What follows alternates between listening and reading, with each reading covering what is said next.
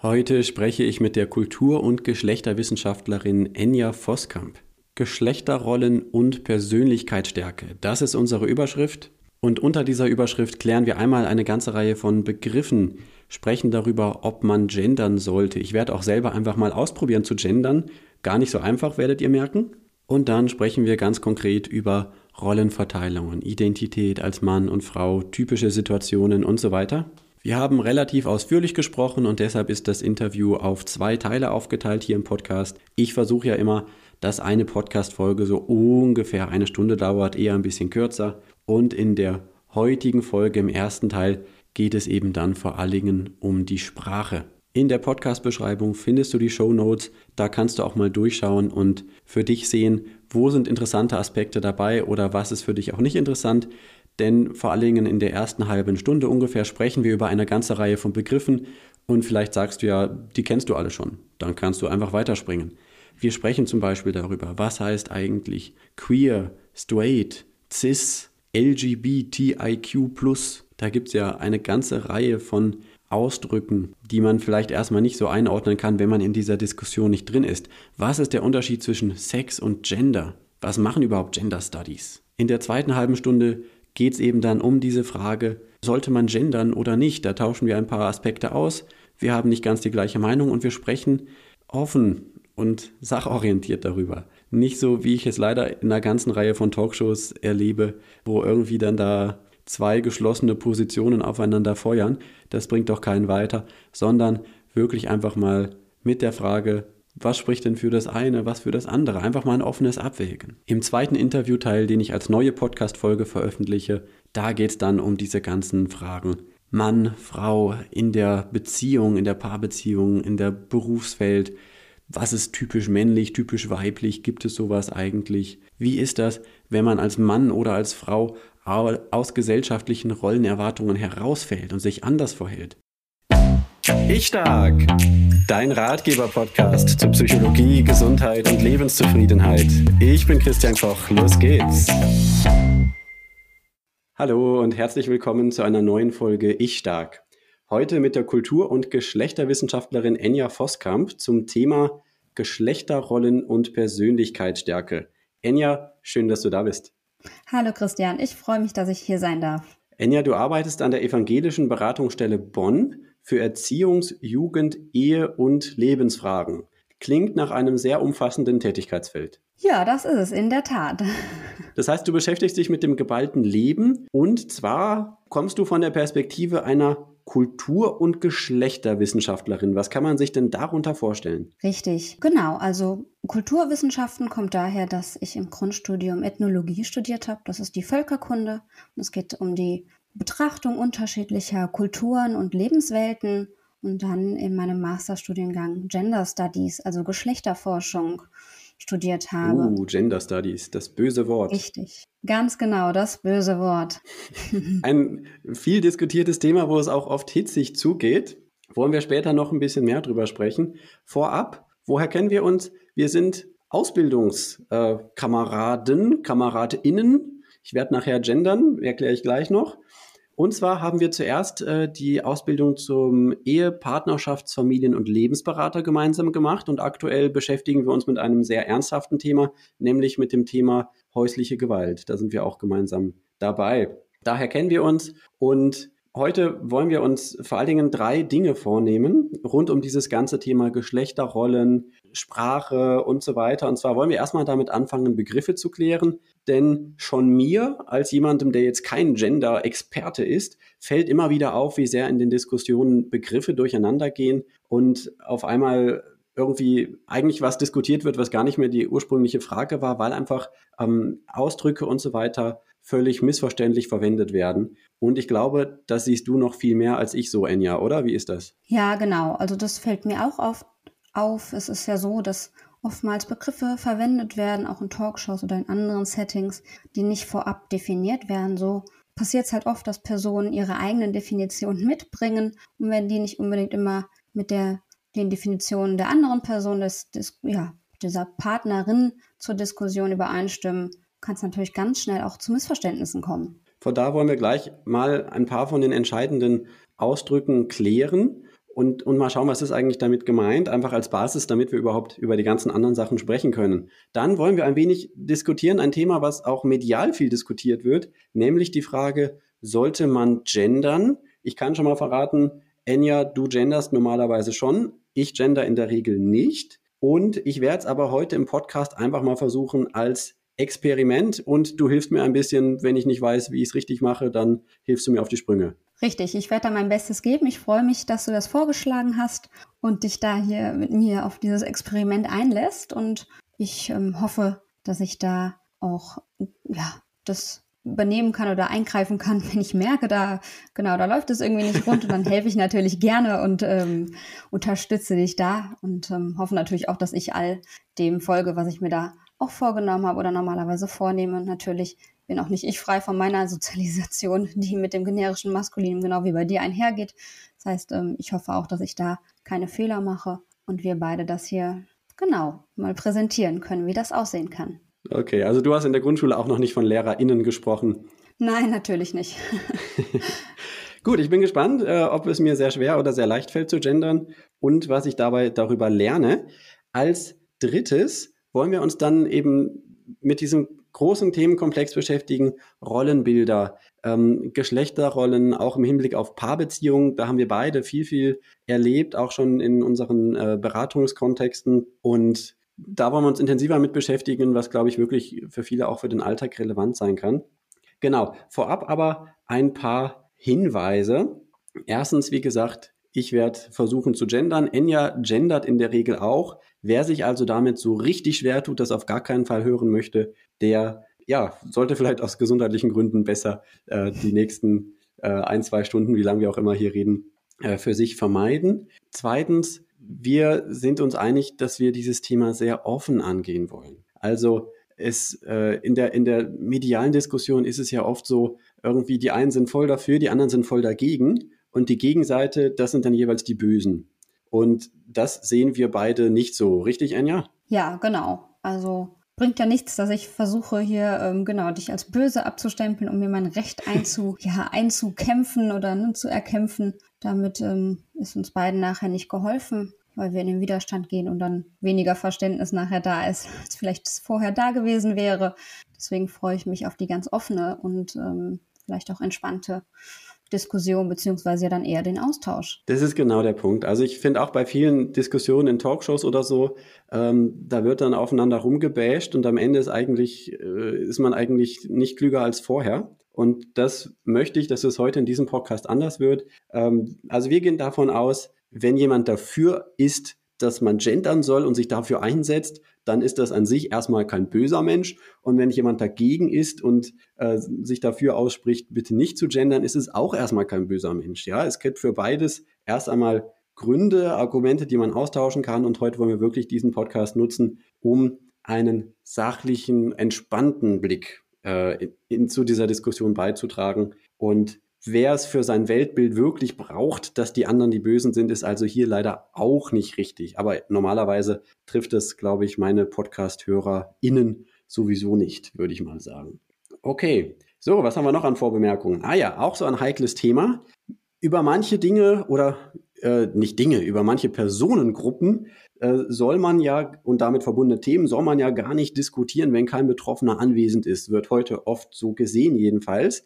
Jetzt ist die Frage, über was können wir alle sprechen, Enya? Ich kann mich outen, ich bin ein sogenannter Cis-Mann. Also ich stecke in einem männlichen Körper, ich identifiziere mich damit, äh, fühle mich als Mann und bin heterosexuell. Also keine Art von Randgruppe erstmal von diesen Merkmalen her bei mir vertreten. Wie ist das bei dir? Genau, also dadurch, dass ich mich auch als Cis-Frau jetzt erstmal hier definieren kann, ähm, gehöre ich in dem Sinne nicht zu einer ja, Randgruppe, wie du es jetzt genannt hast, aber vielleicht auch natürlich zu einer Gruppe in der Gesellschaft, die vielleicht auch durch Sprache nicht sichtbar ist. Dementsprechend kann ich vielleicht einen Teil dessen vertreten. Und ähm, genau, finde es gut, dass wir vielleicht da in unseren eigenen Lebenswelten bleiben, natürlich auch die unterschiedlichen Diskriminierungsformen von Menschen mitdenken, die jetzt hier nicht im Podcast anwesend sind, ähm, die sich vielleicht anders geschlechtlich oder sexuell verorten die mitzudenken, aber denen sonst eventuell auch lieber nochmal eine eigene Stimme zu geben, als über sie zu sprechen und ähm, damit dann vielleicht zu labeln oder mit Ideen zu versehen, die wir ähm, ja nicht gut nachvollziehen können, weil wir natürlich eine ganz andere Lebensrealität haben. Genau, also insofern kann es schon sein, dass in diesem Podcast es irgendwo auch mal bei bestimmten Themen auch vorkommt, dass wir Personen erwähnen, die homosexuell sind, die transgender sind, die ähm, in irgendeiner Form nicht in das klassische binäre Geschlechtersystem hineinpassen. Ähm, aber wir werden jetzt nicht äh, 20 Minuten darüber reden, wie man als Homosexueller am besten selbstbewusst sein kann, weil dafür sind wir beide als Heterosexuelle einfach nicht die ExpertInnen so könnte man es zusammenfassen, oder? Ganz genau. Gut. Und um auch das direkt vorab abzuräumen, es ist äh, mittlerweile von der wissenschaftlichen Forschung her einfach ganz eindeutig, es gibt nicht nur Männer und Frauen, auch schon rein genetisch. Man kann sich das in den Genen anschauen. Es gibt zum Beispiel die sogenannten XXY-Mädchen oder XXY-Frauen. Da ist einfach durch Genveränderungen äh, auch äh, zusätzlich zu den beiden X-Chromosomen auch noch ein Y-Chromosom da und viele, viele andere Dinge. Das ist jetzt nur ein willkürlich herausgegriffenes Beispiel, die einfach ganz klar nahelegen, die Position nur Männer und nur Frauen und alles andere gibt's überhaupt nicht. Die, äh, das ist einfach obsolet, das ist nicht Stand der Wissenschaft und insofern ist auch das eine Basisvoraussetzung schon mal hier für den Podcast heute, dass wir das einfach schon mal akzeptieren. Korrekt? Korrekt. Wunderbar. Dann starten wir gleich rein. Also ich merke gerade erstmal schon mal so beim, beim Gendern, bisher habe ich immer dieses Innen dann noch besonders betont, ne? weil ich das so äh, äh, sonst nicht gewöhnt bin, das hinten dran zu hängen. Eigentlich müsste es ja so viel lockerer rauskommen. Ne? So, liebe HörerInnen, ähm, wir sprechen heute über alle äh, Personen, Menschen, jetzt fällt mir gerade wieder nichts ein mit Innen hier, AbonnentInnen äh, und wir diskutieren heute über verschiedene Themen. Hm. Ja, ich werde mich mit dem Innen noch äh, und den anderen Formen des Genderns noch ein wenig beschäftigen und sehen, wie das hier heute geht. Ja, ich bin gespannt. Ja, ich auch. ähm, was ich mich zum Beispiel schon mal gefragt habe, ähm, wenn ich jetzt es hier ganz vertraulich machen möchte und ich möchte die einzelne Person ansprechen, die gerade zuhört, ne, dann würde ich sonst vielleicht einfach sagen, äh, lieber Hörer, liebe Hörerin. Wenn ich jetzt aber versuche zu gendern, dann wenn ich vorne und hinten das Sternchen reinmache, dann müsste ich eigentlich sagen, liebe R Hörerin. Aber das macht, glaube ich, niemand, oder? Genau, also mit dem Sternchen theoretisch müsste man das machen. Ich glaube, nach meinem Wissensstand ist das natürlich auch alles Gendern an sich, via Sprache auch ein Prozess und ähm, da bin ich vielleicht auch nicht auf dem neuesten Stand. Ich würde aus meiner Perspektive heraus sagen, liebe HörerInnen, also Liebe anstatt lieber und ähm, oder Liebe, das klingt schon so ein bisschen holprig. Ja. Das gebe ich offen zu. Das geht auch mir nicht so super leicht ähm, über die Lippen. Aber ähm, ja, auch das ist ja vielleicht was, was sich da entwickelt und was sprachlich auch genau in der Entwicklung im Prozess ist. Vielleicht ist es das Liebe HörerInnen aktuell, was ich nutzen würde. Oder wenn es dir zu umständlich ist, könntest du auch einfach auf liebe Zuhörende wechseln, also auf die neutrale Form, so dass du dann natürlich nur ein, ja, eine Form für alle nutzt. Ja, damit wäre ich dann wieder im Plural. Das wird mir beim Du in der direkten Anrede dann nicht so viel helfen. Aber man merkt schon, man muss sich da schon einige Sachen, also das, das, da muss man sich erstmal reinfinden. Ne? Da stellt man sich dann schon so ein paar Fragen, wenn man das umsetzen möchte. Jedenfalls geht es mir so. Okay, aber das haben wir eigentlich als zweiten Block. Fangen wir mal mit dem ersten an.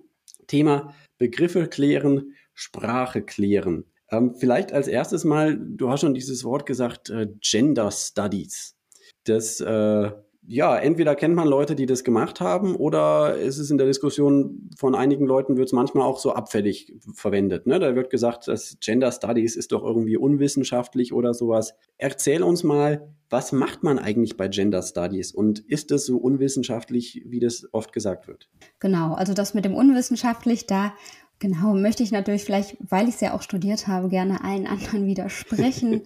ich empfinde natürlich mein Studienfach als wissenschaftlich, weil wir genau wie alle anderen Studienfächer der Geisteskultur und Sozialwissenschaften, zu denen wir ja auch zählen, die gleichen wissenschaftlichen Methoden anwenden, wir auch Forschung betreiben, auch viel ähm, in Kooperation mit anderen Studiengängen und da natürlich dann auch wissenschaftlich fundiert arbeiten, wie alle anderen auch. So gehört sich das ja. Sonst ähm, wäre wahrscheinlich auch der Studiengang als solcher gar nicht erlaubt oder ähm, anerkannt. Und das ist er ja. Dementsprechend ähm, finde ich es immer schade, dass so Diskussionen geführt werden, wenn Studiengänge anerkannt sind, dass ähm, genau, dass so ein Bashing da betrieben wird. Aber das liegt ja wahrscheinlich daran, dass die Diskussion zum Thema Geschlecht, Geschlechterrollen und ähm, ja, Identität einfach ja sehr umstritten ist gesellschaftlich. Und dann gehört natürlich der Studiengang auch dazu und ähm, gerät da gerne in den Fokus. Das ist mit Sicherheit ein Thema und dann gibt es ja auch einige, die grundsätzlich alle Geisteswissenschaften als unwissenschaftlich ablehnen. Das kenne ich als Theologe ja durchaus auch, die Diskussion. Also man kann bei Gender Studies schon mal sagen, ihr sitzt jetzt nicht nur im Elfenbeinturm und denkt euch irgendwas aus und das sollen dann alle nachmachen, sondern äh, es wird dort auch ganz normale Forschung betrieben. Es gibt Feldforschung, es gibt Umfragen und ihr habt irgendwelche Daten, mit denen ihr auch arbeitet. Ja, natürlich, ganz klar. Und, und, und welche Themen behandelt man da alles? Wie kann man sich das vorstellen?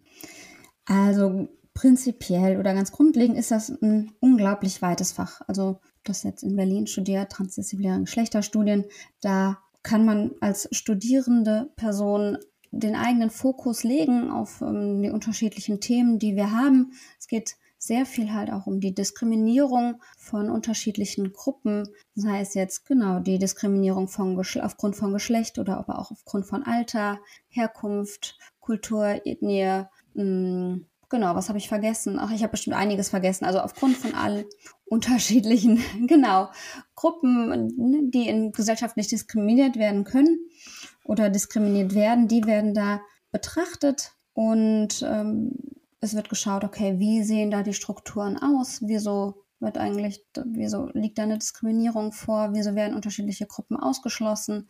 Wieso gibt es Machtstrukturen, die damit einhergehen mit unterschiedlichen Zugehörigkeiten? Und was machen die mit der Person? Was machen die mit der Gesellschaft? Mit den Ideen, die wir haben von Gesellschaft, vom Leben, von uns selbst?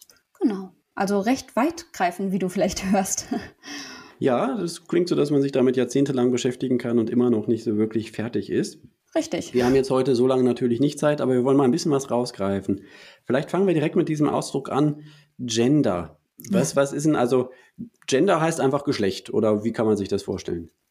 Genau, also Gender kommt ja aus dem Englischen und bezeichnet erstmal das soziale Geschlecht, also das Geschlecht, was dir als Rolle gegeben wird. Das ist abgewandelt oder ne, es steht im Kontrast zu dem biologischen Geschlecht, was du eben ja kurzzeitig schon erwähnt hast. Das wäre dann das Sex. Und ähm, es geht da vorwiegend nicht ne, wie bei dem Sex um die biologischen Geschlechtsmerkmale, die Geschlechtsorgane, Hormone und all das, was körperlich stattfindet, sondern um das sozial kreierte und die soziale Rolle, die uns zugeteilt wird, die wir aber auch selbst in unserem, in unserem genau, Habitus ähm, reproduzieren, die wir uns aneignen und das würde Gender bedeuten. Also es geht mehr um das Performative als um das Biologische. Das Performative. Also das, das äh, also was man tut, was man im Alltag erlebt. Genau, alles, was wir im Alltag erleben, richtig. Um das Verhalten, um das Aussehen, all das. Okay.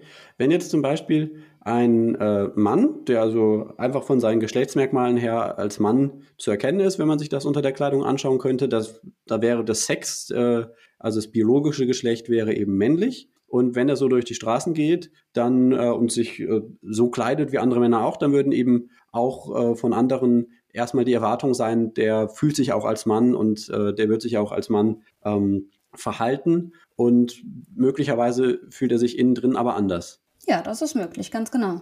Okay, und Gender ist dann jetzt, das heißt dann, das ist diese Zuschreibung der anderen. Es ist die Zuschreibung der anderen, aber auch natürlich gleichzeitig ähm, unsere eigene Zuschreibung oder das soziale Geschlecht. Zum Beispiel kannst du dich ja auch als Mann unterschiedlich kleiden und ähm, andere versuchen, andere Eigenschaften anzunehmen. Schlussendlich natürlich ist die eigene Wahrnehmung oder die eigene Zuschreibung oft geprägt durch das gesellschaftliche und das ist vielleicht auch gar nicht so klar manchmal zu trennen. Ne? Was ist so das eigene, was ist das gesellschaftliche, weil man ja sozialisiert wird und da ähm, unterbewusst viele Rollen oder viele Eigenschaften ähm, performt oder ja nachgeht, die durch die Gesellschaft oder durch deine Familie, durch deine Herkunft, durch deine Freunde irgendwie entstanden sind, die aber vielleicht auch Teil des eigenen sind oder zum Teil des das eigene werden. Ne? Das ist ja auch was. Es wird ja mhm. meistens dann zum eigenen. Das kennt man ja auch aus anderen Bereichen auch, wenn man einfach so Persönlichkeitsmerkmale nimmt ne? oder Verhaltensweisen. dann merkt man vielleicht mit 40, ach, dieser Perfektionismus, den ich immer so lebe, den, den will ich eigentlich gar nicht so als meinen Perfektionismus sehen. Das ist eigentlich eher, den habe ich von meiner Mutter übernommen. Und jetzt ist es mal an der Zeit, dass ich, äh, dass ich da das verändere für mich. Kann man so, ist natürlich was anderes, aber ganz, ganz grob so ein bisschen so vergleichen. Ja, könnte, könnte man theoretisch so vergleichen, genau. Gerade im jungen Alter nimmt man ja erstmal das an oder ähm, nimmt das auf, was einem da ja gesellschaftlich oder auch familiär dann irgendwie mitgegeben wird. Und ähm, das gilt ja dann auch für das Geschlecht, also für die Genderrolle so gesehen. Ganz klar. Welche anderen Begriffe gibt es, wo du sagst, die werden ganz oft falsch verwendet in der Diskussion? Also ich würde sagen, das ist oft ein Begriff, der ähm, falsch verwendet wird. Natürlich vielleicht auch nochmal in Verbindung mit ähm, der eigenen sexuellen Identität, dass da oft die Trennung irgendwie unscharf wirkt. Aus ähm, meiner Sicht heraus, ich weiß nicht, wie es dir da geht, dass das oft nicht klar getrennt wird, dass das auch durchaus ähm, ja nicht zusammengehört. Also dass man sich als Mann, Frau fühlen kann, vielleicht biologisch nochmal anders sich verorten müsste aufgrund der biologischen Merkmale, die man hat oder nicht hat und dann aber auch nochmal zusätzlich eine sexuelle Orientierung hat, die ähm, davon nochmal variieren kann und unabhängig ist von dem eigenen Geschlecht und ähm, der eigenen genau Rolle, dass man dort dann noch immer auf unterschiedliche Geschlechter und Rollen stehen kann. Genau. Okay, das heißt jetzt auch nochmal, die sexuelle Orientierung ist nochmal was anderes als das Gender? Richtig. Das wird, glaube ich, sau häufig zu, zu, zu durcheinander geworfen, oder? Also, und äh, kannst du das nochmal trennen? Wie, wie unterscheidet sich das genau, Gender und sexuelle Orientierung?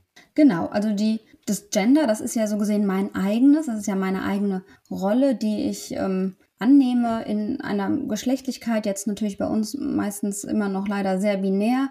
Ähm, das ist ja zum Glück nicht mehr der Fall. Also das Kategoriendenken ist ja immer noch in dem sehr männlich-weiblichen. Das heißt, wir hätten da jetzt klassisch die männliche und weibliche Rolle oder halt anderen Rollen, die wir zwischendrin haben.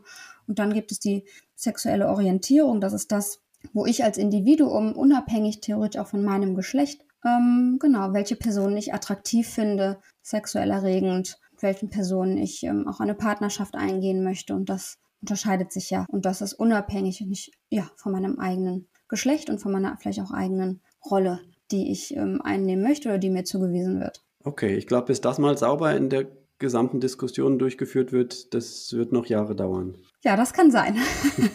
da möchte ich dir nicht ähm, widersprechen, glaube ich. Ähm, ja, das ist möglich, genau, weil das gerne irgendwie ja zusammen gesehen wird. Welche Begriffe haben wir noch? Oh, wir haben ganz viele Begriffe. Es ist die Frage, ähm, genau, gibt es Begriffe, die du gerne Werf aus deinem, vielleicht aus deinem Erfahrungswert als Person des vielleicht eher nicht aus dem Fach kommenden wissen ja, oder so. wo du das Gefühl hast, ähm, da, da ist was unklar, da ist was unsauber und ich schaue mal, ob ich dir da weiterhelfen kann. Okay, gut. Ähm, ich fange mal an mit einem Wort, wo ich zwar eine äh, Vorstellung davon habe, was es bedeutet, aber wo ich mal klären möchte, ob man das so äh, nennen muss. Mich stört es irgendwie. Heteronormativ. Also was ich darunter verstehe oder mitbekomme in der Diskussion, ist eigentlich, wir hatten es eben schon, ich bin so ein Cis-Mann, ne? hier männlicher Körper, fühle mich männlich, stehe auf Frauen. Ähm, und genauso gibt es auf der anderen Seite Frauen, Frau, weiblicher Körper fühlen sich weiblich und stehen auf Männer.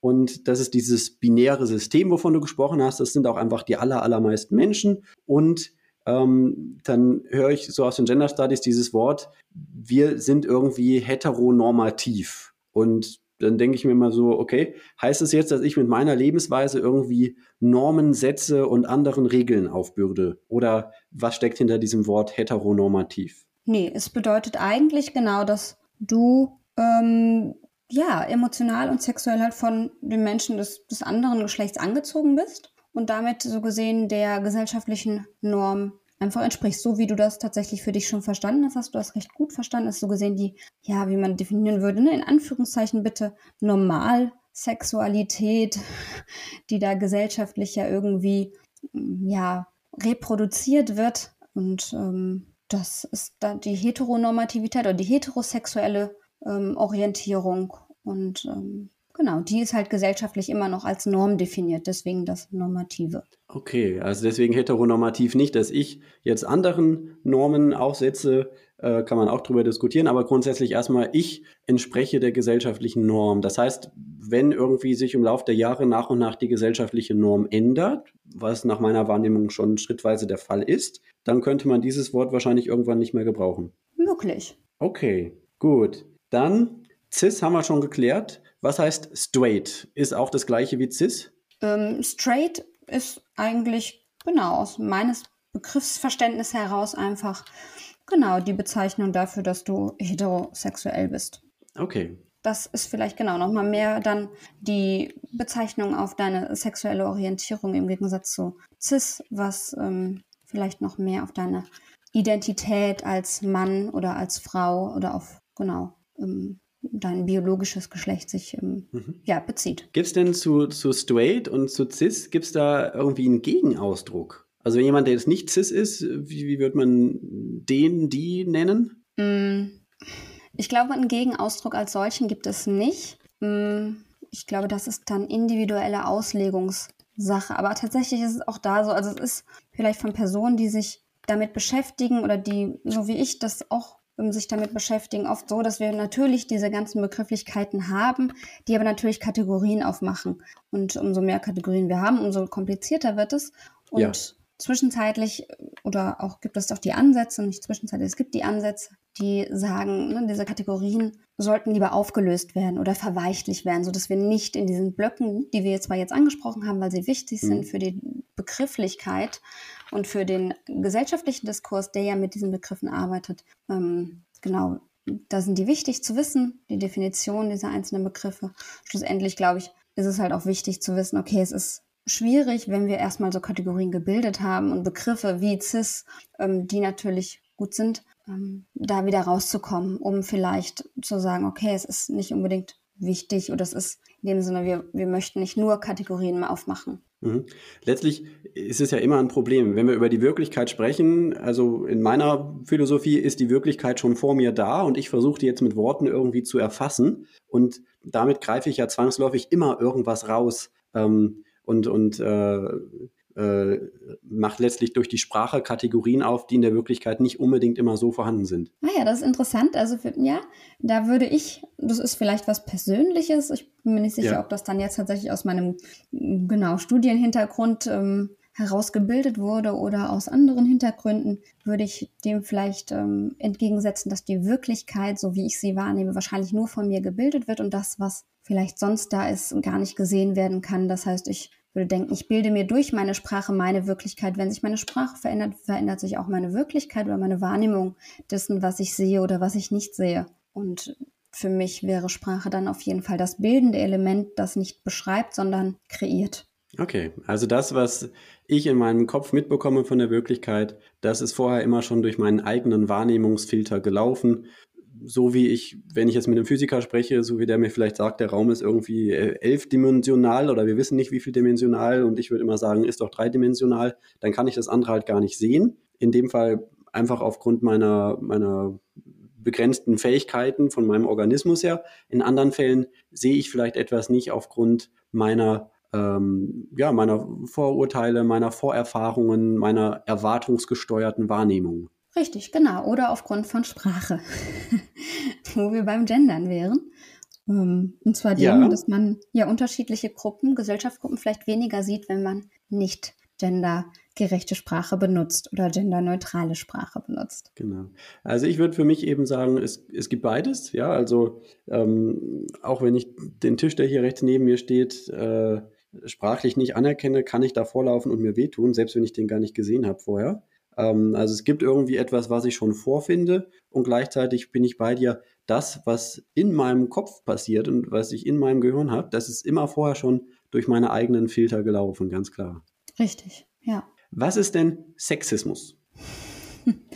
Also uh, wenn okay. ich jetzt, angenommen, ich laufe jetzt durch die Innenstadt und äh, da ist eine Frau, wo ich mir denke, die ist aber hübsch und ich pfeife da hinterher, würde man das schon als sexistisch bezeichnen? Ja, ich würde Also ich, ich habe das nie gemacht, nur, so nebenbei gesagt, aber wenn ich das machen würde. Genau, ja. das wäre eine Art Catcall, also nur eine sexistische ähm, genau, Handlung. Catcall. Genau, so nennt man das. Und, ich werde noch viele ähm, Wörter heute lernen. Du wirst noch viele Wörter lernen, richtig. Ähm, genau, das würde ich auf jeden Fall als ähm, genau, übergriffige Handlung, sexistische Handlung ähm, bezeichnen. Und deine Also Frage Sexismus war, was ist etwas- das genau ist, ja? richtig? Wie war die Frage? Ähm, Deine Frage war, was Sexismus ist, richtig? Genau. Also das ist irgendwie was Übergriffiges. Genau, richtig. Es ist etwas Übergriffiges, es ist etwas, was mh, natürlich auch wieder weit gefasst ist. Also es ist ein Begriff, der ist riesengroß, der ähm, kann mit unterschiedlichen Facetten oder mit unterschiedlichen ähm, ja, Dingen gefüllt werden. Und schlussendlich geht es aber darum, dass Körper oder Personen ähm, sexualisiert oder auf ihre Sexualität, auf bestimmte, vielleicht auch äußere Merkmale oder Eigenschaften, die ihnen zugeschrieben werden, ähm, degradiert werden und ähm, da auch eindeutige Grenzüberschreitungen, also in der Behandlung, in der wertfreien Behandlung ähm, von Menschen stattfinden, die man in dem Moment vielleicht nicht mehr auf Augenhöhe, ähm, dem man nicht auf Augenhöhe begegnet, sondern durch das Handeln, was man da hat, wie das Pfeifen oder Sprüche oder das äh, ja, ähm, unerlaubte Anfassen von Menschen oder in dem Fall meistens ja tatsächlich auch von Frauen. Es ist auch andersrum, also ich möchte das nicht ähm, abwerten. Genau, es gibt auch sexualisierte Handlungen oder Sexismus gegen Männern. Gesellschaftlich ist es tatsächlich doch meistens gegenüber Frauen. Ähm, genau, diese zu einer Art von Objekt machen und nicht als ähm, ebenwürdige Partnerin oder als ebenwürdige Person ähm, darstellen. Okay, also letztlich äh, stellt da auch irgendwo die Intention dahinter. Also wenn jetzt jemand durch die Straße geht und pfeift einer Frau hinterher, dann äh, wird damit möglicherweise zum Ausdruck gebracht, äh, möchtest du nicht heute Abend um halb zehn mal vorbeikommen? Ja, genau. Oder es wird nur das Äußerliche betrachtet. Man sieht die Person, findet die vielleicht attraktiv, aber auch Attraktivität, ne? Das könnte ja auch anders ähm, zum Ausdruck kommen, dass man jemanden attraktiv findet, was ja per se, was ja gar nichts Schlimmes ist, aber auch das könnte ja anders zum Ausdruck kommen. Aber diese Art des Ausdrucks, jemandem hinterher zu pfeifen zum Beispiel, genau, ist ja auch eher entwürdigend. Wie ist das in der Diskussion, wenn man jetzt, sagen wir mal, äh, man trifft sich im Bekanntenkreis oder, oder im Kollegenkreis oder so und äh, die eine Kollegin sagt zum anderen, äh, du siehst aber richtig toll männlich aus. Ist das auch schon Sexismus oder also kann man auch was Anerkennendes sagen über ein anderes Geschlecht? Geht das schon? Oder ist es in der aktuellen Diskussion nicht mehr vorgesehen? Ja, also natürlich geht das. Es liegt ja natürlich auch immer am Sender-Empfänger. Ne? Wir haben ja die Person, die was sagt, sei die männlich oder weiblich, und dann haben wir die, oder anders ähm, geschlechtlich, und dann haben wir die Person, die diese Nachricht empfängt. Und je nach, ja, nach Sozialisierung kommen Nachrichten ja unterschiedlich an.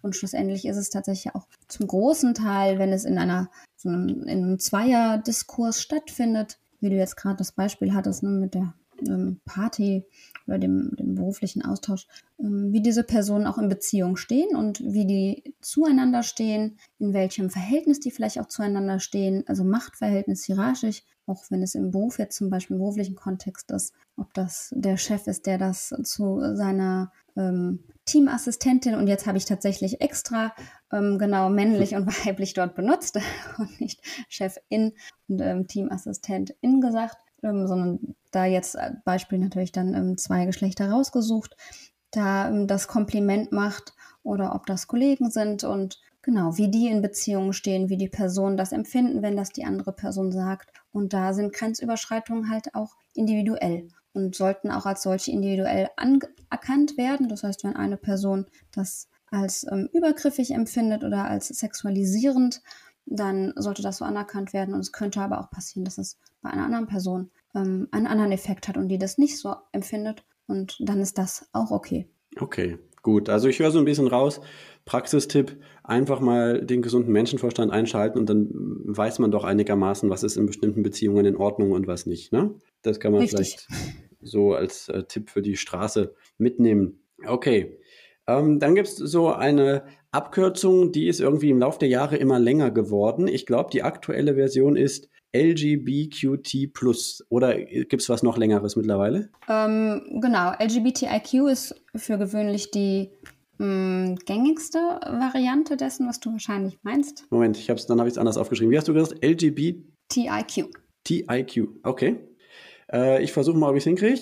Das äh, ist ja ein Versuch, diese ganzen äh, Gruppen, die sich nicht als heteronormativ sehen und erleben, ähm, irgendwie sprachlich unter einen Begriff zu bringen, dann doch wieder, ne? Richtig. Also L wie Lesbian, lesbisch, G wie Mhm. gay, schwul, Mhm. B ist bisexuell. Richtig. Ähm, Moment, wie ging es bei dir? LGBT? TIQ oder wie hast du? Richtig. T? Also T ja. wäre Transgender. Mhm. I, jetzt stehe ich gerade auf dem Schlauch, was ist I? Also I? Inter. Inter, okay, intersexuell. Und am Ende Q für queer. Und dann nochmal Plus, um zum Ausdruck zu bringen, es gibt vielleicht noch alles Mögliche, was jetzt äh, an, an, an Orientierungen und so weiter, wo sich die Menschen gar nicht diesem, diesen ersten Buchstaben zugeordnet fühlen, aber trotzdem in dieser, in diesem Sammelbegriff, in der großen Gruppe derer, die, die nicht äh, straight, cis, heteronormativ sind, irgendwo wiederfinden. Ganz genau.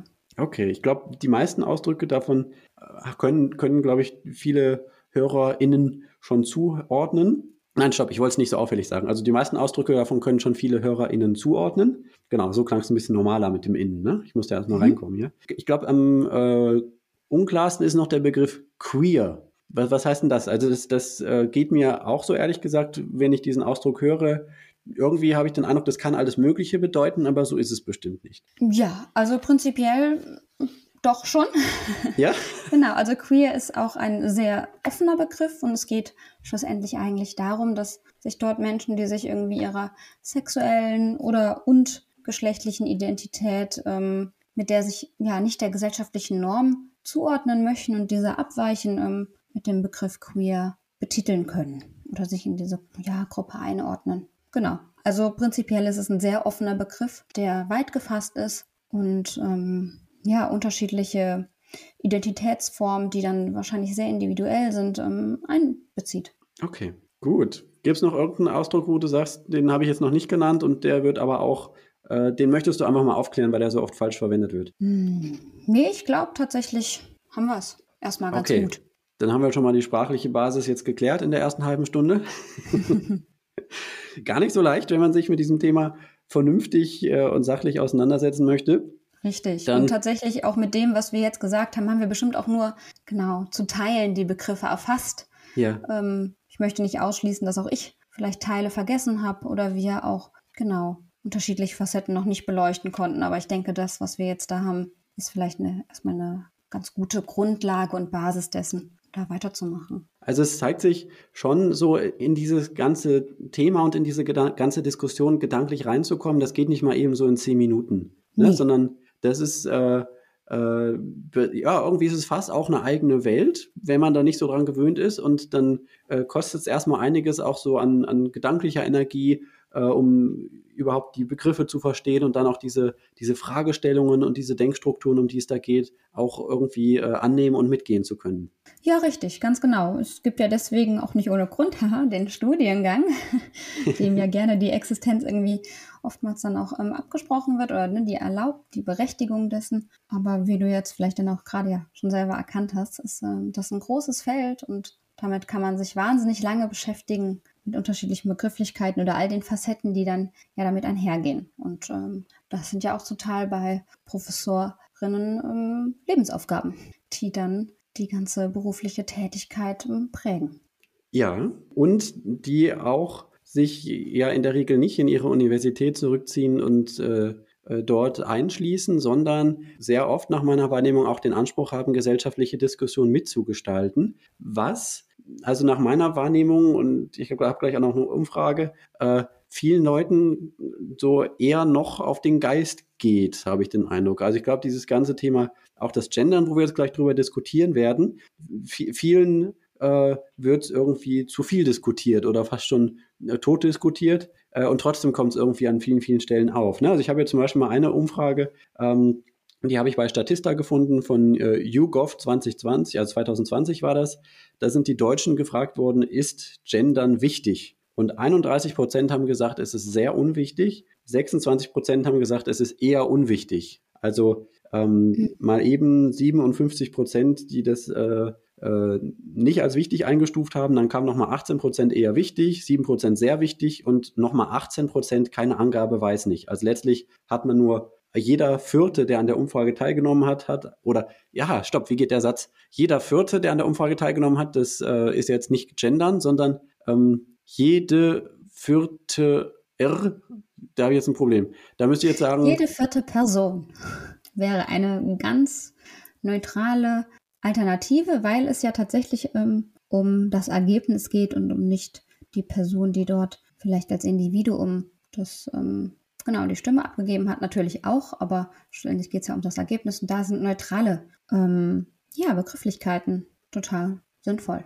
Also würde okay, ich also ich muss eigentlich meine sprachliche Konstruktion noch ein bisschen drumherum bauen. Ähm, genau. Dann wird es länger als sonst, aber das ist ja mit dem ja, Innen auch kann so. Ne? Sein. Ne? Okay, also nur jede vierte Teilnehmerin der Umfrage, das war gut, ne? Das ähm, war auch gut. Ja, sehr schön. Äh, hat äh, das, das Gendern oder das Thema überhaupt an Gendern als eher wichtig oder als sehr wichtig ähm, einsortiert. Und das entspricht meiner Wahrnehmung, dass viele einfach an diesem Thema, dass, dass sie auch dieses Thema eigentlich gerne einfach weg hätten irgendwie. Weil es nervt mit dieser ganzen Diskussion. Es ist ja auch oft mit moralischen Anspruch verbunden. Das stecken ja auch Werte dahinter, haben wir ja gehört. Wie, wie erlebst du das? In, in deinem Milieu und in deinen Kontakten ist es wahrscheinlich, da sind wahrscheinlich viele von diesen 25 Prozent, äh, denen das wichtig ist. Ja, natürlich, ganz genau. Und da bewege ich mich bestimmt auch in meiner, so gesehen, so, wie man das so gerne nennt, sozialen Blase, die natürlich von den Menschen wie gefüllt wird, die sich mit den Themen auch befassen, die dazu Ideen haben oder auch fundierte Meinungen, die sich damit auseinandersetzen und die werden dann natürlich auch alle für das Gendern und ähm, ja, genau, da würden wir wahrscheinlich einen großen Teil dieser 25 Prozent ausmachen. Hast du denn auch den Eindruck, dass viele überhaupt gar nicht an der Diskussion an sich schon, dass die denen schon zu den Ohren rauskommt, die Diskussion an sich? Mm, ja, zu teilen, ganz bestimmt. Und mhm. ähm, das liegt ja wahrscheinlich auch daran, dass es was Neues ist, was vielleicht erstmal ungewohnt ist, was mit einer Veränderung einhergeht. Und wir sind ja alle so ein bisschen unsere Gewohnheitstiere, alles, was wir nicht kennen, das mögen wir nicht. Oftmals, ne, weil man gerne irgendwie in seinem Alltag und in seinen so Strukturen so vor sich her lebt und ähm, denn dann ja an sich vielleicht ähm, eine Veränderung hervorruft, die sprachlich passiert, die aber ja natürlich dann auch gesellschaftliche Auswirkungen hat. Das ist was Ungewisses, das ist was, was man nicht kennt, was ja eine Unsicherheit vielleicht auch mit sich bringt, weil man nicht weiß, was passieren wird dann damit, wie sich das anfühlt. Das ist vielleicht erstmal ein bisschen unbequem und dann ist der Schritt zur Ablehnung natürlich leichter oder vielleicht einfacher als ähm, die Annahme dessen. Ja, so würde ich also, das jetzt wahrnehmen. Mh. Du hast ja auch schon gesagt, es ist nicht die Sprache, mit der du groß geworden bist, oder zumindest hast du nicht gegendert in deiner Kindheit und Jugend. Nee. Ich, ich erlebe es oder habe auch den Eindruck, es ist eigentlich fast so ein bisschen, als wenn ich eine neue Sprache lerne. Nicht ganz natürlich, aber man muss irgendwie doch erstmal ganz schön viel nachdenken, wie gehen jetzt diese Konstellationen, wie kann ich das und dieses und jenes jetzt ausdrücken. Ähm, und da, äh, also es gibt ja oft wirklich so lächerliche Beispiele, aber ich habe jetzt mal einfach wirklich ganz reale, die ich, die ich mitbekommen habe. Neulich habe ich an einem Erste-Hilfe-Kurs teilgenommen und ähm, auf dem äh, Bogen äh, musste dann, wie war das? Äh, da tauchte das Wort Teilnehmender auf. Da habe ich mir gedacht, das ist jetzt aber irgendwie auch so der Wunsch zu gendern, aber gegendert ist es eigentlich nicht. Also weil teilnehmend da, das ist ja dann doch auch wieder äh, letztlich doch das generische Maskuline. Man hat dieses ND dazwischen, ne? Im, im, im Plural geht das, äh, die Teilnehmenden, dann mhm. ist nach, nach reinster Genderlehre sind alle gemeint, ne? Aber Teilnehmender, da kann ich doch Teilnehmer auch sagen. Das ist eigentlich kein Unterschied, oder? Nee, da ist in meinem Verständnis jetzt auch erstmal kein Unterschied. Ist die Frage, ob der gewollt war, also ob die Personen, die das aufgesetzt haben, gendern wollten oder vielleicht einfach nur zu diesem Begriff ähm, ja, gegriffen haben, anstatt zu dem Teilnehmer. Ähm, oftmals, genau, ist es halt auch einfach noch mit bisschen mit Unwissen verbunden oder mit der ähm, Unwissenheit um die Umsetzung, wie man jetzt gendern kann und ähm, welche Optionen es gibt. Die verändern sich ja natürlich auch. Es ist ja ein mhm. Prozess, Sprache ist ja ein Prozess und auch gendern als ja, sprachlicher Ausdruck ist ja dann auch ein Prozess, der ähm, jetzt über die Jahre unterschiedliche Optionen herbeigeführt hat oder ne, entwickelt hat, wie man gendern kann, in unterschiedlichen Schriftbildern. Und da ist natürlich dann wahrscheinlich auch noch eine Unsicherheit. Und dass das erstmal was ist, worüber man stolpert, ist vielleicht ja auch normal. Man stolpert ja immer über Neues, was man lernt. Das ist ja auch wie, ja, weiß ich nicht, alle neuen Sportarten, Instrumente, andere Sprachen. Genau, das ist schwierig am Anfang. Und dann mit der Zeit wird es leichter und das Gleiche gilt auch für das Gendern. Auch das wird mit der Zeit leichter, wenn man das öfters macht. Ähm, genau, fällt es einem einfach. Mhm. Hast du, weißt du was darüber, was da im Gehirn passiert? Weil ich meine, es geht um Folgendes für mich. Ich habe den Eindruck, dann ist oft noch so die Idee, ah, ich muss irgendwo noch dieses Innen hinten dran hängen. Ne? Ähm, mal zwei andere Beispiele. Neulich habe ich äh, mit jemandem gesprochen, ähm, der auch äh, gegendert hat Und es ging dann um äh, irgendwie politische Akteure oder so, die äh, ein für ihn aus seiner Sicht untragbares Verhalten gezeigt haben. Und der hat er dann ArschlöcherInnen bezeichnet. Ähm, und da habe ich mir dann danach gedacht, naja, in dem Fall ist es doch auch eigentlich Unsinn, weil äh, im Singular ist es ja auch schon das Arschloch. Also das bräuchte ich jetzt eigentlich nicht zu gendern. Dann heißt es doch eigentlich die Arschlöcher. Ja, das ist eine gute Frage. Darüber habe ich mir noch keine Gedanken gemacht. Also man, man, muss eigentlich für jedes Wort wieder sich das neu verinnerlichen, wo gehört es jetzt dran und wo nicht. Ne?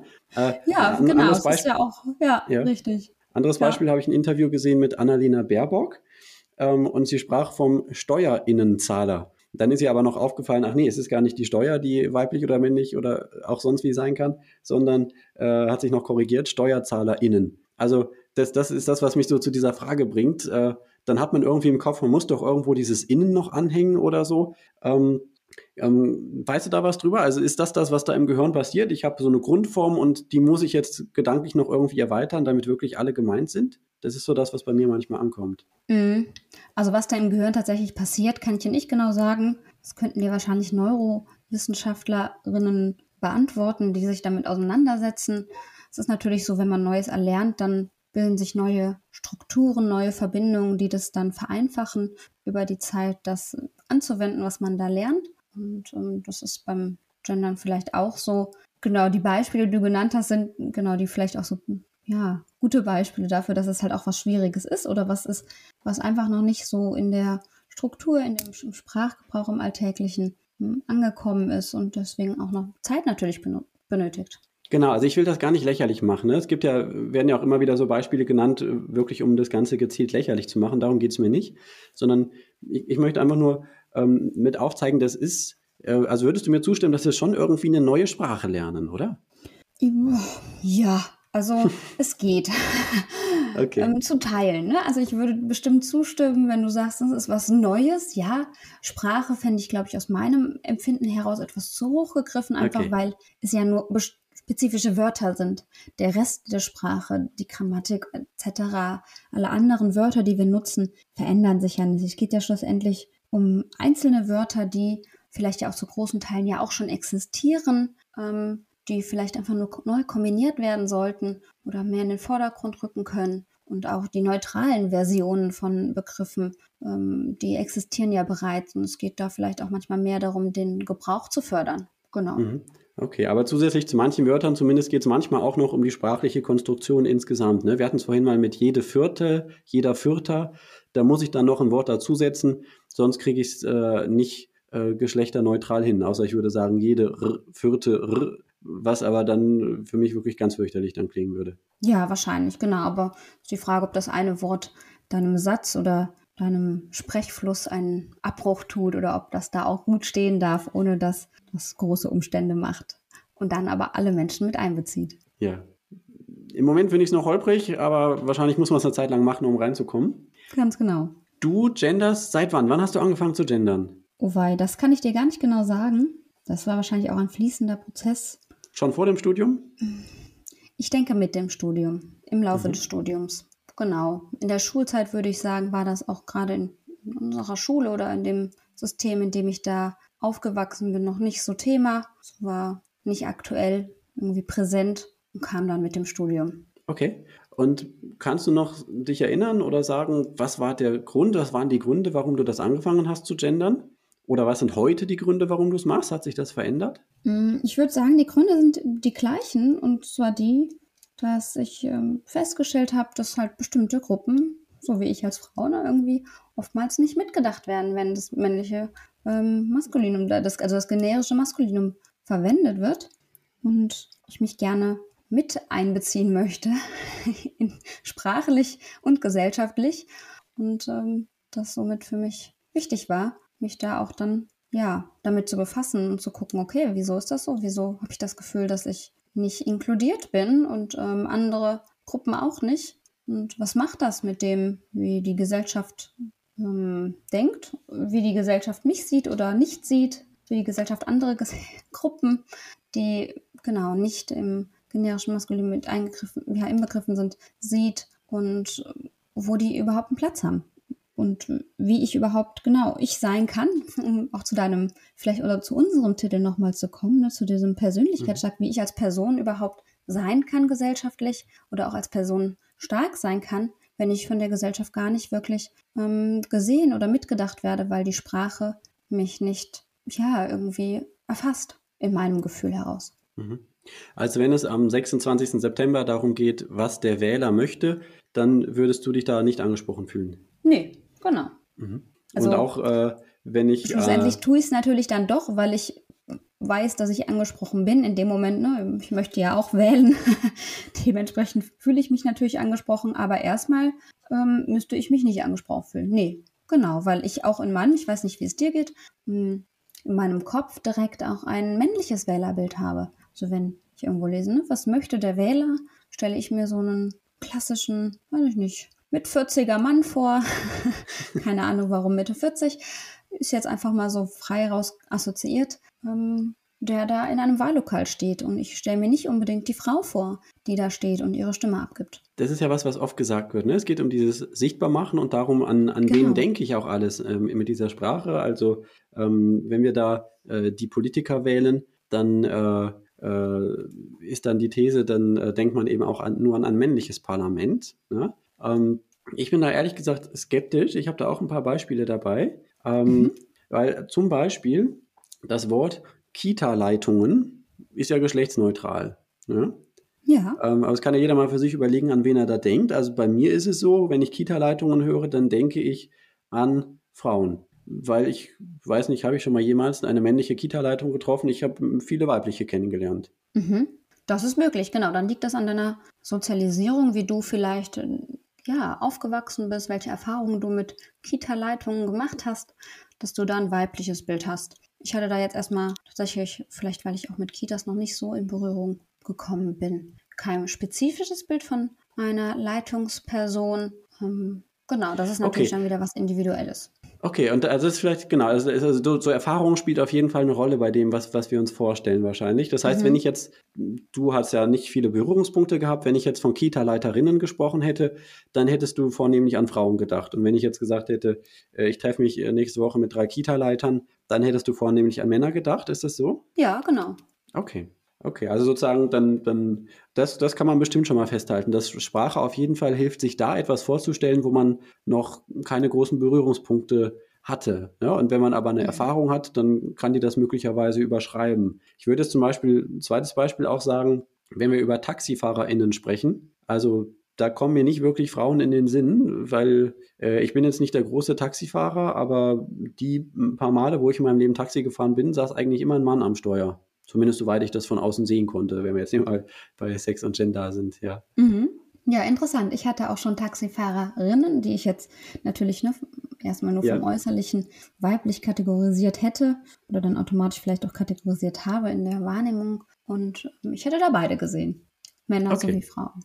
Mhm. Da gibt es doch bestimmt, weil das auch so ein viel diskutiertes Thema ist, auch einiges an Studien dazu oder was, an was man so denkt, wenn man verschiedene Begriffe hört. Das ist doch irgendwie so ein, so ein Kern fast schon von dieser ganzen Debatte, oder nicht? Genau, da gibt es auf jeden Fall Studien zu, ähm, mit unterschiedlichem Ausgang. Also Studien ist, ist natürlich immer, genau wie wir das eben schon festgestellt haben, oder auch kurz besprochen haben, was, was ja mit einer bestimmten Intention, ähm, genau, ja, begonnen wird, also ne, eine Studie wird aufgesetzt mit einer bestimmten Intention und je nach Intention kommen eventuell andere Ergebnisse bei der Studie raus. Dementsprechend würden wir wahrscheinlich Studien finden, die ähm, Gendern befürworten, aber vielleicht auch Studien finden, die Gendern nicht befürworten. Dementsprechend habe ich jetzt keine Studie mitgebracht, ähm, ja. die wir hier angucken könnten.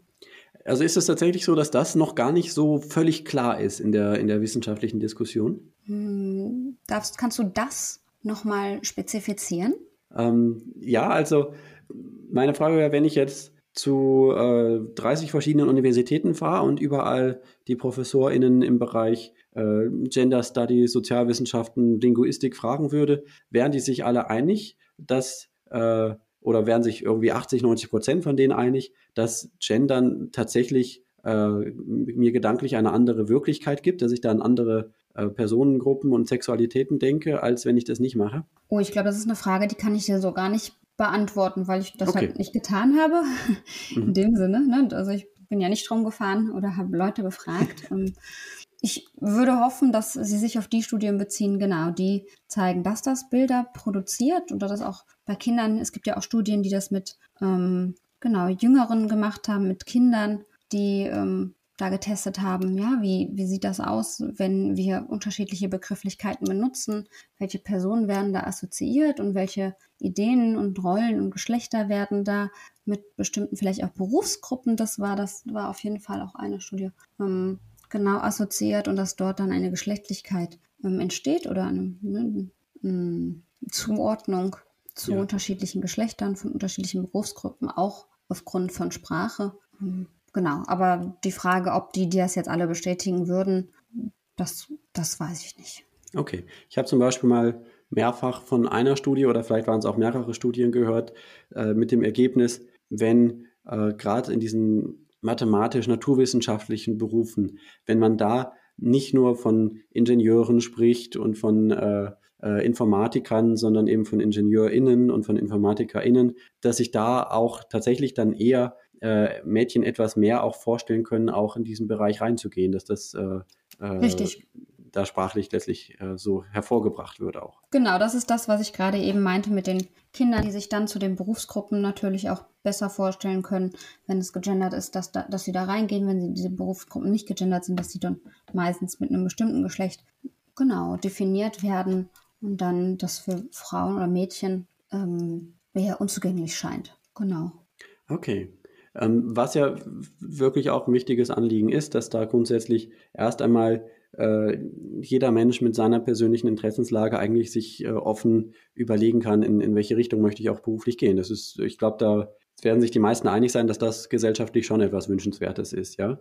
Okay, das, das leuchtet mir ein, dass das ein Vorteil sein kann vom Gendern. Gibt es äh, andere wichtige Argumente, warum man gendern sollte, die so in der Diskussion oft genannt werden? Ja, also es gibt bestimmt viele unterschiedliche Argumente. Ich denke nicht, dass ich dir die heute tatsächlich hier, weil das ja auch ein Thema ist, was unglaublich groß ist, ähm, alle ja. leider ne, beantworten kann oder aufzeigen kann. Ähm, genau, den einen Aspekt dessen, dass man da vielleicht Optionen oder neue Gedankenstrukturen schafft, auch gerade für Kinder, die dann vielleicht mit diesen mit der gegenderten Form aufwachsen und ähm, da für sich andere Optionen plötzlich zum Beispiel in der Berufswahl sehen, wäre eine Sache, dass sie sich da mehr trauen. Das würde auch eventuell dazu führen, dass sich Gesellschaftsstrukturen verändern, ähm, was die Berufswahl angeht, was die unterschiedlichen Berufsgruppen angeht, da auch ja, weitreichend dann natürlich dann Folgen haben hinsichtlich Gehalt und Anerkennung in der Gesellschaft und ähm, Machtstrukturen. Also das ist ja ein riesengroßes Feld, was ähm, sich dann da eröffnet und was dann auch mitgedacht werden muss, wenn wir über Sprache sprechen. Es ist ja nicht nur die Sprache als solche. Benutze ich jetzt ein Sternchen, benutze ich einen Doppelpunkt oder einen Unterstrich mit dem Innen, sondern genau, was macht das dann weitreichend mit uns, mit der Gesellschaft und mit den Personen, die dann dadurch inkludiert werden oder mit den Kindern, die das nutzen und dadurch die Welt anders wahrnehmen, als wir sie jetzt vielleicht, dem, wo wir nicht so aufgewachsen sind, ähm, die Welt wahrnehmen. Und genau, das ist jetzt das eine Beispiel. Dann natürlich die Sichtbarkeit generell, das sich angesprochen fühlen, das Gefühl zu haben, gesellschaftlich in, ja, in, inkludiert zu sein und Teil der Gesellschaft zu sein und sein zu dürfen und ähm, irgendwie akzeptiert zu werden, ist sicher auch ein großer Punkt. Auch gerade jetzt ne, zu dem Thema auch Persönlichkeit und Persönlichkeit stärken und dessen, wie man sich vielleicht auch in der Gesellschaft gesehen fühlt. Ja. Ähm, das macht ja viel aus mit dem eigenen Anerkennen der eigenen Identität, mit dem eigenen Finden der Identität und des Selbst. Und ähm, da ist Sprache halt auch der, ja, ein wahnsinnig großer Teil. Und Sehe ich das richtig? Ähm, durch Gendern, also das ist auch sowas, was aus meiner Sicht immer wieder durcheinander geworfen wird, aber vielleicht ist es auch nicht so. Ähm, oft wird gesagt, man sollte gendern, um Frauen sichtbar zu machen. Aber aus meiner Sicht geht es darum eigentlich nicht, weil wenn ich Frauen sichtbar machen will, dann kann ich auch sagen, liebe Hörerinnen, lieber Hörer oder, oder liebe Hörerinnen, liebe Hörer, ja. Mhm. Ähm, dafür brauche ich ja gar nicht zu gendern, sondern eigentlich äh, äh, mit dem Gendern äh, geht es dann doch letztlich darum, dann auch die anderen Geschlechter sichtbar zu machen, oder nicht? Liebe HörerInnen, also da können sich Frauen und Männer genauso angesprochen fühlen wie Hörerinnen und Hörer, aber wer sozusagen noch bewusster sichtbar gemacht wird, das sind eben die LGBTIQ plus Personen. Genau. Richtig, also das ist so gesehen, das um so gesehen, ja, den Kategorien vielleicht auch so ein bisschen zu entfliehen, die, die Kategorien, die wir haben, ne, mit dem binären System, das so ein bisschen aufzubrechen. Da wäre dann das ähm, Gendern mit Sternchen, Doppelpunkt oder Unterstrich ähm, das geeignete um zu zeigen, naja, es gibt irgendwie gar nicht nur diese zwei Kategorien, die wir hier haben. Natürlich spreche ich jetzt aus meiner Perspektive immer als Frau heraus, deswegen genau wirkt das jetzt erstmal so. Natürlich ist das nicht der Fall und auch, dass diese Kategorien vielleicht auch was sind, was wir ja selber kreieren, was wir dementsprechend ja auch selber aufbrechen können, könnte die Sprache ja zeigen und widerspiegeln, um da dieses binäre Denken so ein bisschen, naja, aufzuweichen. Oder nicht ein bisschen, ne, um das aufzuweichen. Und das heißt nicht, dass wir damit oder dass Menschen, die gendern, dann vielleicht das absprechen möchten, dass sich jemand ne, als männlich weib oder weiblich fühlt oder dass diese Kategorien existieren. Die sind ja da oder die dürfen da sein. Man darf sich ja genau als Individuum dort einordnen, aber dass das halt nicht irgendwas ist, was fest ist, was ähm, ja, wie man so gerne sagt, natürlich ist, sondern dass das was ist, was konstruiert ist von uns und ähm, von uns auch wieder dekonstruiert werden kann oder gezeigt werden kann, ne? dass es was Veränderbares ist, was Wandelbares, was Flexibles und das könnte Sprache halt auch zeigen und das tut sie leider aktuell nicht. Mhm. Ähm, genau, das ist jetzt dieser eine Ansatz des, des Gendern. Ich würde jetzt sozusagen, wenn ich mich jetzt heute entscheiden müsste und sagen würde, was, was fände ich denn sinnvoll, dann würde ich mich jetzt eher dafür aussprechen zu sagen, lass uns doch schauen, auch wenn wir sprechen von dem Politiker, von dem Wähler und so weiter, dass sich einfach ähm, durch unser gesellschaftliches Bewusstsein äh, uns einfach klar ist, damit sind wirklich alle gemeint, so wie es im generischen Maskulinum grammatisch ja eigentlich auch, äh, also es ist ja eigentlich eben ein, ein grammatisches äh, Maskulinum, ne? aber wo mhm. ja auch äh, von der Geschichte her auch durchaus andere Geschlechter mit gemeint sein können. Ähm, Wäre ja, zuerst mal mein erster Ansatz, lass uns doch schauen, dass, dass damit alle gemeint sein können. Ähm, aber da möchtest du gerade gerne schon widersprechen, dass das nicht genau, funktioniert. Genau, da würde ich gerne nicht äh, widersprechen oder da würde ich gerne auch vielleicht noch die Ansicht bringen, ne, wann das irgendwie auch entstanden ist. Und das ist ja auch vielleicht ein Zeitalter, wo die unterschiedlichen Begriffe tatsächlich auch nur für Männer galten. Ja. Ähm, ja, wo es vielleicht ein Zeitalter war, wo das entstanden ist, wo Frauen nicht gearbeitet haben. Bleiben wir jetzt einfach mal bei den Berufen, weil wir da die ganze Zeit schon sind. Mhm. Ähm, und das ja auch meistens als exemplarisches Beispiel gebracht wird. Und ähm, das dann vielleicht da sinnvoll war, weil wenn es keine Frauen, also keine weiblichen Ärztinnen gibt, dann ähm, reicht halt auch der Begriff Arzt. Und, und der reicht heutzutage halt einfach nicht, weil Frauen oder Menschen anderes Geschlechts hm, alle Berufsgruppen ergreifen oder alle, ja, können der beruflichen, beruflichen Tätigkeiten nachgehen können und dürfen. Und das ähm, sollte mitgedacht werden. Und das mit dem Mitdenken, das klingt schön und mit dem angesprochen fühlen ähm, klingt einfach. Und das ist es aber leider nicht, weil schlussendlich werden ja trotzdem Bilder reproduziert in unserem Kopf. Und ähm, das wäre toll, wenn man sich angesprochen fühlen würde, aber wie ja vielleicht auch Studien zeigen, fühlen sich nicht alle angesprochen. Und dann ist das schwierig, das ähm, so hinzunehmen für die Person die sich mhm. dann natürlich nicht angesprochen fühlen, wenn es nur die männliche Form gibt. Hast du da so eine Schätzung aus dem Bauch raus? Also ich meine, du hast jetzt die Studie nicht vorliegen, ist schon klar, aber wie viel, wie viel Prozent der Frauen fühlen sich da nicht angesprochen? Wenn ich sage, um, im September alle Wähler auf zur Urne? Nee, da habe ich leider keine Zahlen, da kann ich dir ja. gar nichts nennen. Also in meinem Freundeskreis oder Sozialumfeld würde ich ja mal ähm, frei raus behaupten, alle meine Freundinnen okay. würden sich nicht angesprochen fühlen. Aber das ist natürlich ähm, gesellschaftlich nicht repräsentativ. Und es kann auch durchaus sein, dass sich Frauen angesprochen fühlen. Ne? Ich möchte jetzt auch nicht für alle Frauen sprechen oder für alle Personen, die nicht weiblich sind. Es gibt durchaus Menschen, die sich da angesprochen fühlen, aber es gibt halt auch Teile von Gruppen oder Menschen, die das nicht tun. Und es wäre halt schön, wenn sich alle angesprochen fühlen würden. Mhm. Also das ist auf jeden Fall ein Wert, den ich, den ich gut nachvollziehen kann. Ja, im Moment ist es für mich noch äh, vorwiegend, dass ich es noch eher ein bisschen formelhaft finde, ein bisschen kompliziert. Und für mich ist ein Anliegen eben auch, ähm, dass, dass ich mit dem, was ich tue, auch sprachlich einfach sein möchte. Ne? Ich habe zum Beispiel in dem Ratgeberschluss mit Zähneknirschen äh, oder auch auf meinem Blog ähm, mich bisher ganz bewusst entschieden, ähm, dass ich äh, nur die, die männliche Grundform einfach verwende. Äh, aus dem gleichen Grund, aus dem ich zum Beispiel versuche, möglichst lateinische Fremdwörter zu vermeiden, möglichst äh, Anglizismen aus dem Englischen zu vermeiden, äh, was äh, mir auch nicht immer gelingt. Aber mhm. ich möchte, dass sozusagen das, was ich, äh, was ich schreibe, was ich rede, möglichst einfach von möglichst vielen Menschen verstanden werden kann. Äh, kann das nicht auch eine ja, ein, ein Argument sein. Also man muss jetzt gar nicht hingehen bis, bis zu Menschen, die eine einfache Sprache brauchen aus äh, Gründen der geistigen Behinderung, sondern auch einfach im ganz normalen allgemeinen Sprachgebrauch, ähm, dass vielleicht auch das, das Gendern eben da vielen auch passiv, wenn sie es hören oder lesen, äh, eher schwerer fällt und dass es ihnen das schwerer macht, einen Text äh, oder eine Rede zu verstehen? Mhm. Ich, ja, ich, ich würde dem ja, gerne entgegensetzen, genau, dass ich da einen Unterschied machen würde zwischen jetzt zum Beispiel lateinischen Fachbegriffen, was ich total gut nachvollziehen kann, wenn du auf die verzichtest, weil Lateinisch spricht ja nicht jeder, kann also auch nicht jede Person ähm, verstehen. Und die, genau, der geschlechterneutralen Sprache oder der geschlechtergerechten Sprache, da ist es ja so, dass wir die Begriffe, die wir dann verwenden würden, kennen. Das heißt, wir kennen den Begriff Arzt, wir kennen den Begriff Ärztin, und ähm, wir bekennen ja den Begriff Lehrer, den Begriff Lehrerin. Und das ist ja auch in dem einfachen Sprachgebrauch nichts Neues. Und dementsprechend ist auch die Zusammenführung dessen vielleicht nichts Neues. Es ist irritierend, vielleicht in dem, wie wir das lesen, weil es was Neues ist. Aber das ist ja vielleicht eher eine Art von ähm, Umgewöhnungsmoment und nicht von Verständnismoment, weil dem Begriff als solchen, der dann dort niedergeschrieben wird, der ist ja trotzdem verständlich und kann gelesen werden und verstanden werden und das ja auch auf einfachste Form. Also das macht den Begriff als solchen ja nicht schwieriger verständlich in dem, was er bedeutet. Es macht die Lesart etwas schwieriger, ja, aber den Begriff inhaltlicher nicht.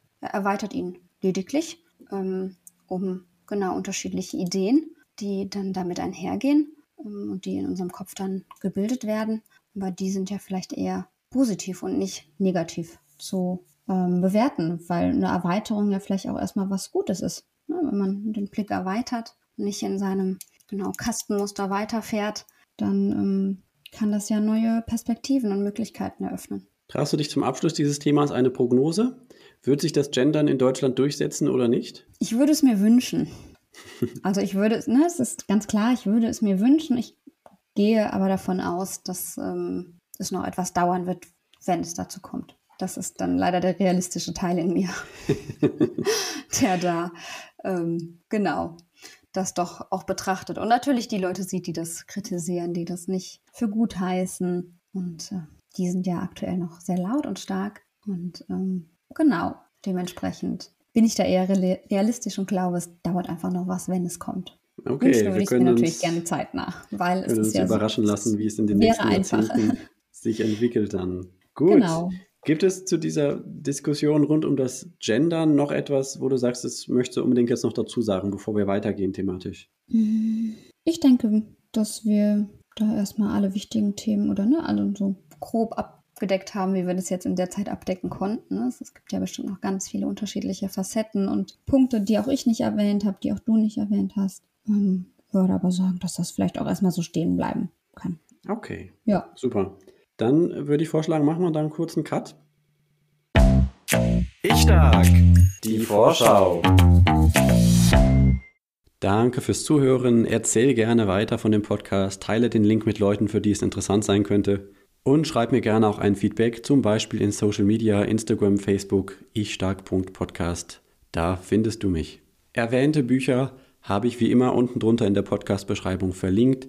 Als Affiliate-Links, wenn ihr über diese Links geht, zahlt ihr den gleichen Preis für das Buch wie sonst auch, aber ich bekomme von Thalia oder von Amazon eine kleine Werbeprovision und in der Summe kann mir das helfen, den Podcast weiterhin zu betreiben.